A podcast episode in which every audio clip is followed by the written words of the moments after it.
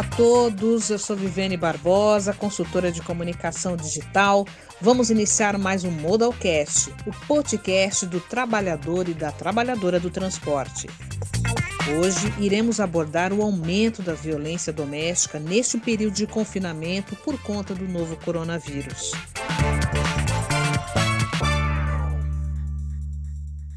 Só no Google foram mais de 32 milhões de buscas, o maior aumento dos últimos cinco anos.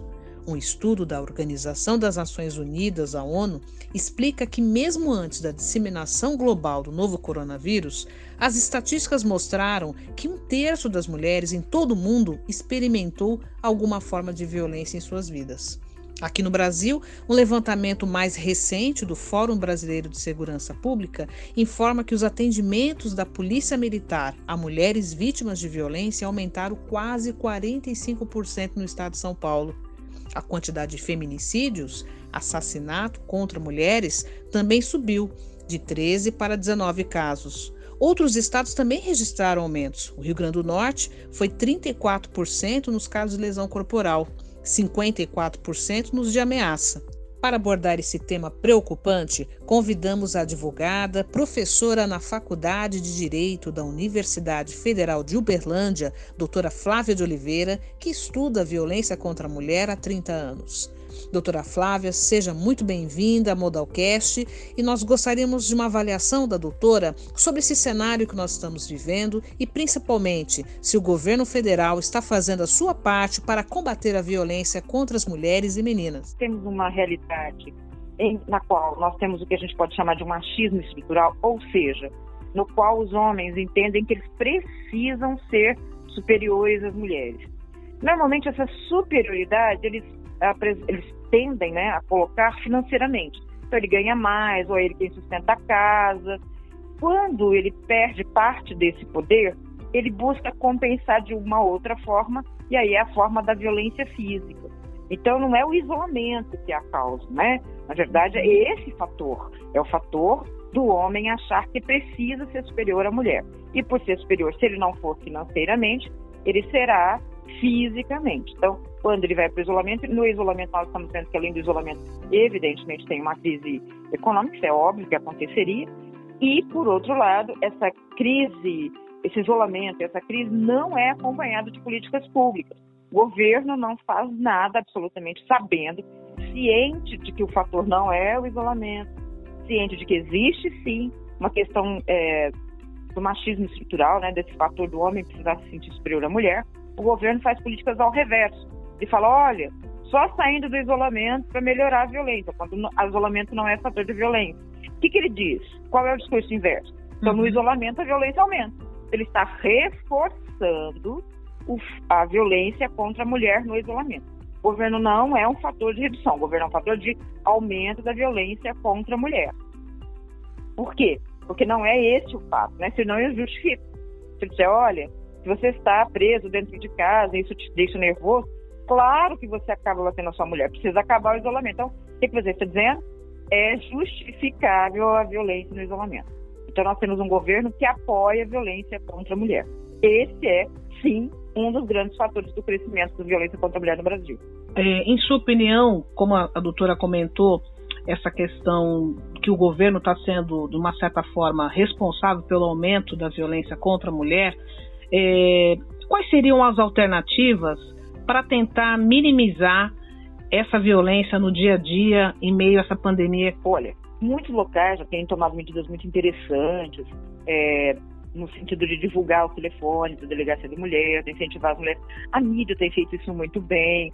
É, todas as cidades, pelo que a gente tem tido conhecimento, inclusive São Paulo, com um serviço muito bacana online.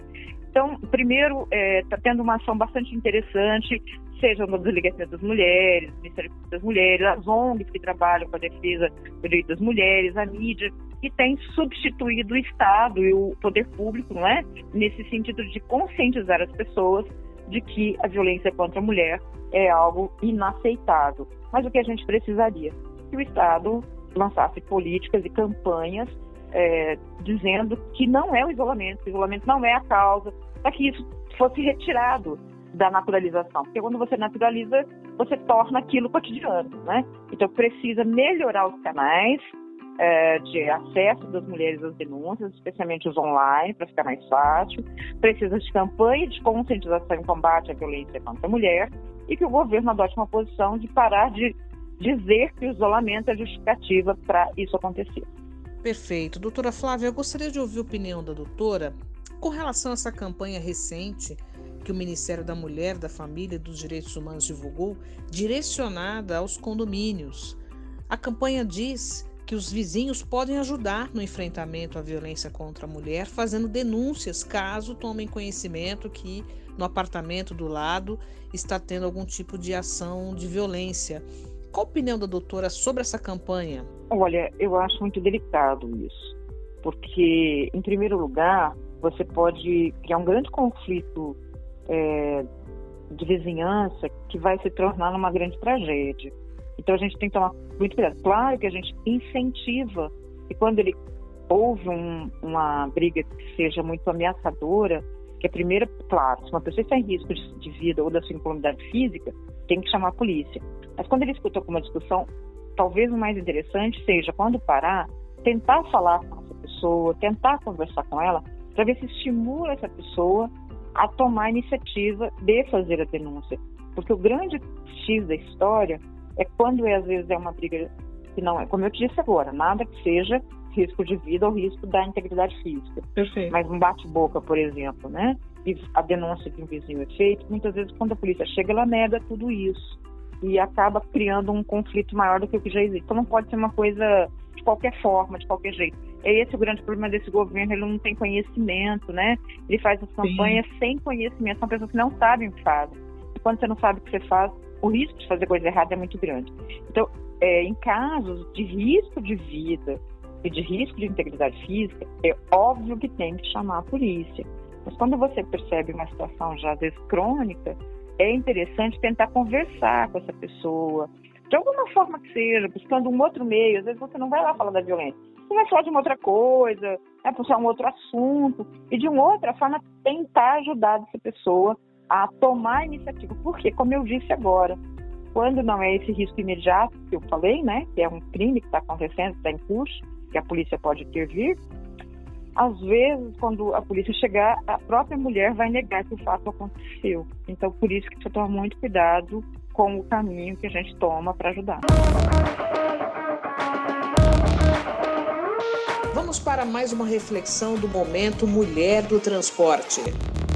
Agora é a companheira Cleide Tameirão, ativista dos direitos das mulheres, motorista da região do Grande ABC e diretora do Sindicato dos Rodoviários do ABC. Então, por isso é importante que as mulheres vítimas de violência use todas as ferramentas que já existiam e, e além disso para o disque denúncia tal a Lei Maria da Penha, que as pessoas já estavam acostumadas com ela, que também crie grupos de WhatsApp, principalmente grupos que nele tenham ativistas dos direitos das mulheres, porque assim as mulheres vão ter a certeza de que não estão sozinhas, que elas podem pedir socorro, que vai ter alguém ali para ajudá-las e para dar uma assistência. Ninguém solta a mão de ninguém. Vamos voltar ao nosso bate-papo com a doutora Flávia, que é pesquisadora da Universidade Federal de Uberlândia. Doutora Flávia, como as empresas podem ajudar no combate à violência contra a mulher? Olha, eu hoje acredito que as empresas serão, com certeza, o grande caminho para o combate à violência contra a mulher, em vários caminhos.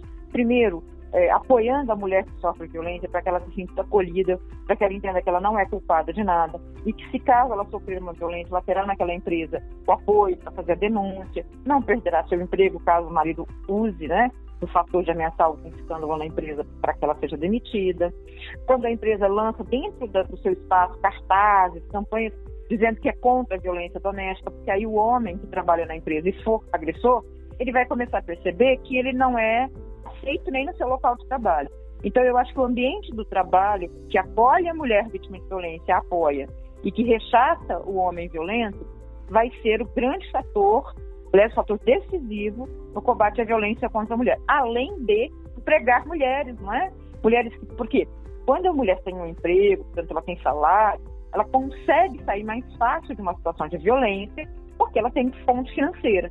Então, é, as empresas que empreguem mulheres também são um fator. Então, perceba que o mundo do trabalho me parece uma das maiores alternativas e uma das melhores alternativas para o combate à violência doméstica, em especial. Vamos para mais uma reflexão do momento Mulher do Transporte. Vamos ouvir agora Mara Meire. Ela é diretora de formação do Sindicato Nacional dos Aeroportuários, aeroportuária da Infraero em Uberlândia e secretária da Mulher da CNTTL. Apesar do isolamento social em que todos nós estamos vivendo nesse momento, é importantíssimo que nós mantenhamos a união e o ajuntamento, mesmo que à distância. Como identificar os tipos de violência contra mulheres e meninas, doutora Flávia? É, nós temos várias formas de violência. Claro que a que todo mundo conhece é a física, né? Que vai desde um beliscão até um estupro, porque mesmo sendo casado numa união estável, se a mulher diz não, é não. Né? Então, se o homem é, não aceita esse não, ele é uma caso de estupro. Então, você tem desde essas formas mais sérias, e evidentemente a, o ápice delas, que é o feminicídio, que é tirar a vida de uma mulher.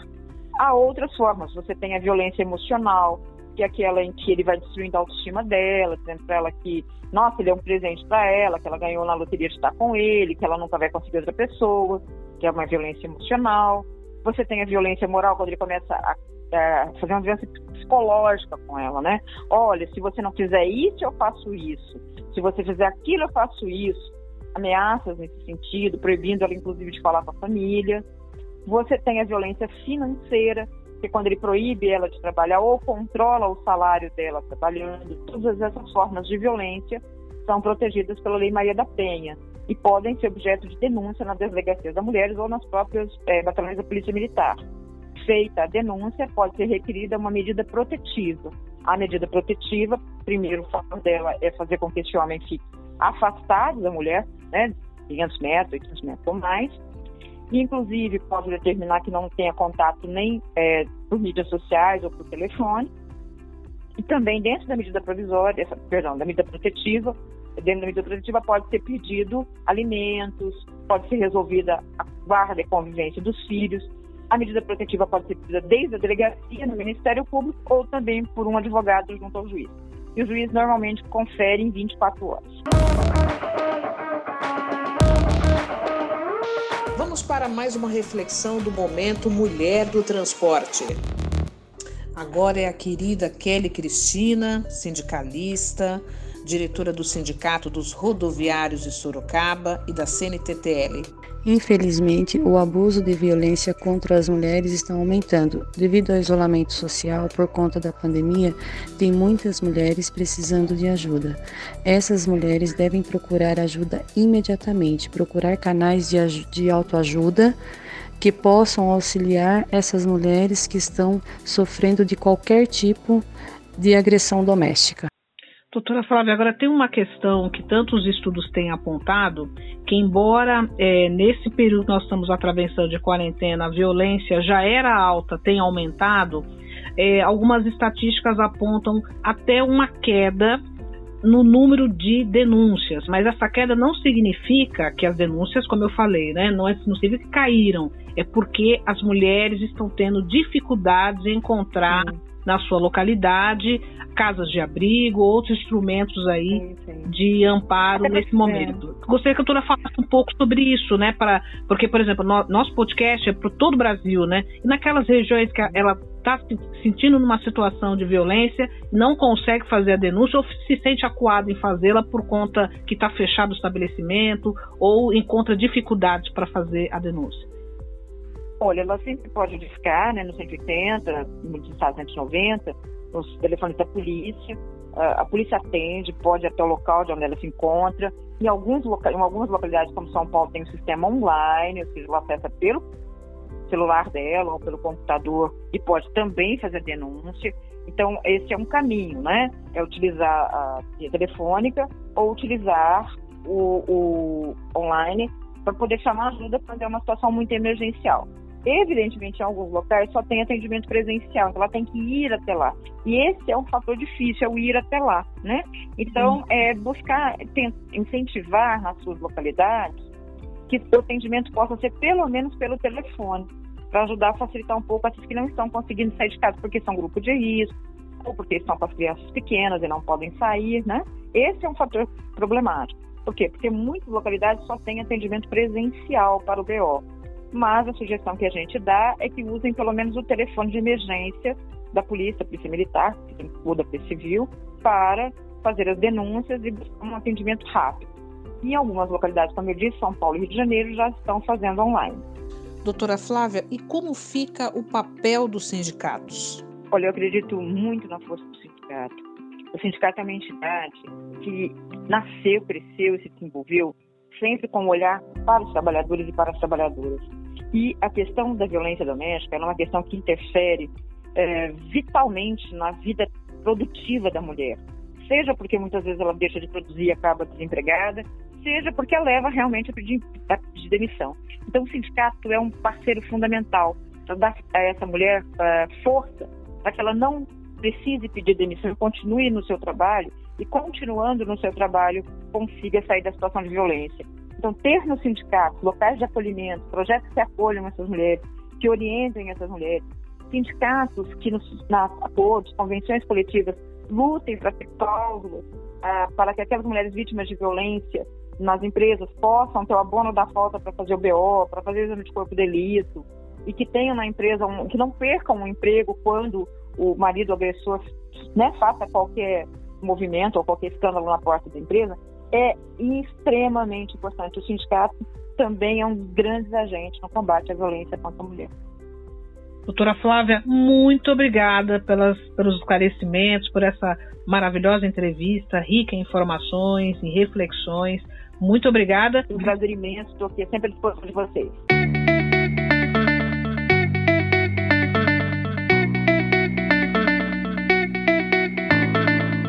Vamos falar mais um pouco sobre a importância do empoderamento feminino e nós estamos aqui com a querida Débora Cavalcante, sindicalista, aeroviária de Guarulhos e professora universitária. É com você, Débora. Olá, sou Débora Cavalcante.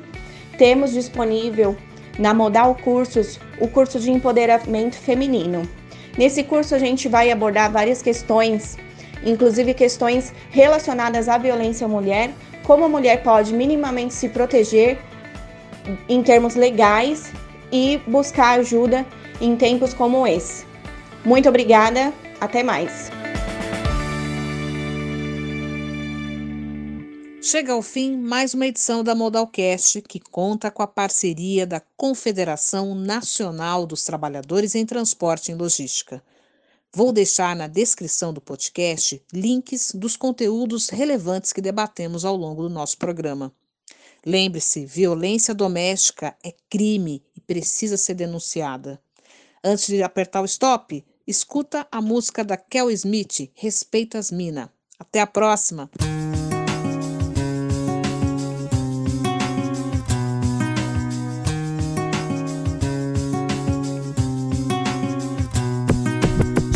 Salto, saia, mini blusa, brinco, bota de camuça e o batom tá combinando. Uma deusa louca, feiticeira, alma de guerreira, sabe que sabe já chegar sambando. Calço tênis, se tiver afim, toda, toda swagger, do hip hop ao reggae.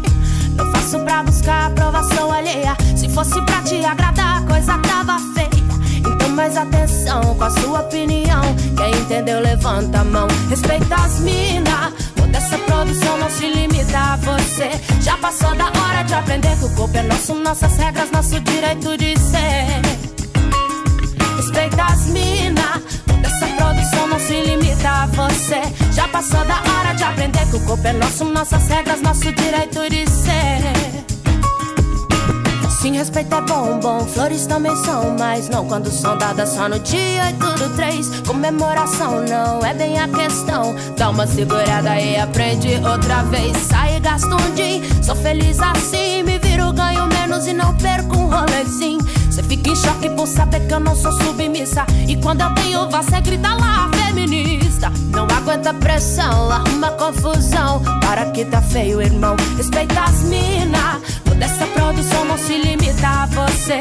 Já passou da hora de aprender que o corpo é nosso, nossas regras, nosso direito de ser. Respeita as mina. Toda essa produção não se limita a você. Já passou da hora de aprender que o corpo é nosso, nossas regras, nosso direito de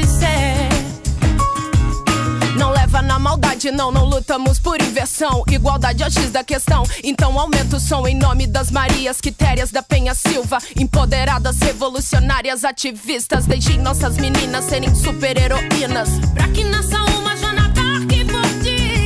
Como diria Frida, eu não me calo. Junto com o bonde saiu pra lutar e não me abalo. O grito antes preso na garganta já não me consome. É pra acabar com o machismo e não pra aniquilar os homens. Quero andar sozinha porque a escolha é minha. Sem ser desrespeitada e assediada a cada esquina. Que possa soar bem, correr como uma menina, jogar como uma menina, dirigir como menina, ter a força de uma menina. Se não for por mim, mude por sua mãe ou filha. Respeita as minas. Toda essa produção não se limita a você. Já passou da hora de aprender que o corpo é nosso, nossas regras, nosso direito de ser.